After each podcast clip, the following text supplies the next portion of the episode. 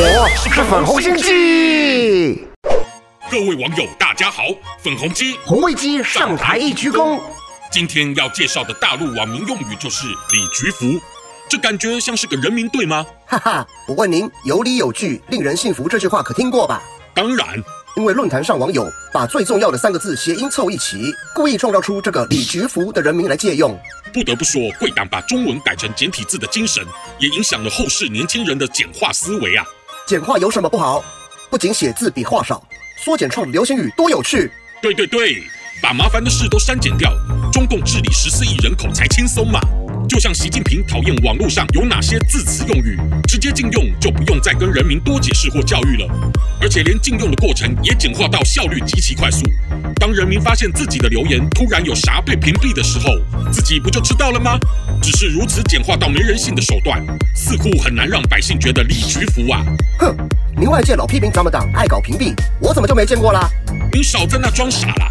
就最近贵国的演艺明星陆续经传，因为被讨伐不爱国，就是先被中共突如其来将其名字在全网屏蔽，但没任何单位公告解释其原因，就任由网民揣测或攻击，更导致演艺工作被迫终结、自动消失。看来中共在互联网时代比网民还更懂操控网络啊！可惜了，李菊福这个词儿变成了只能嘴巴说说，但生活中却不敢面对党的奢望了。是那些艺人确实有该被社会检讨之处好吗？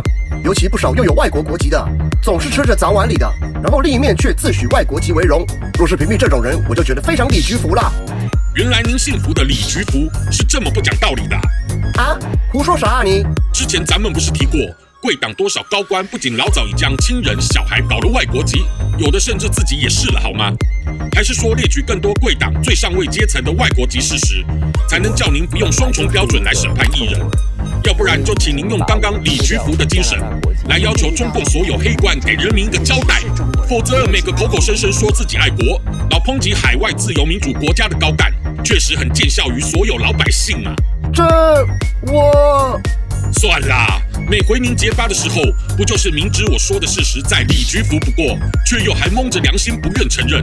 难怪小粉红都只能气扑扑的自我取暖啦！哈哈哈哈！喜欢我粉红心机的话，快按下订阅并开启小铃铛，每次更新就让你看懂小粉红。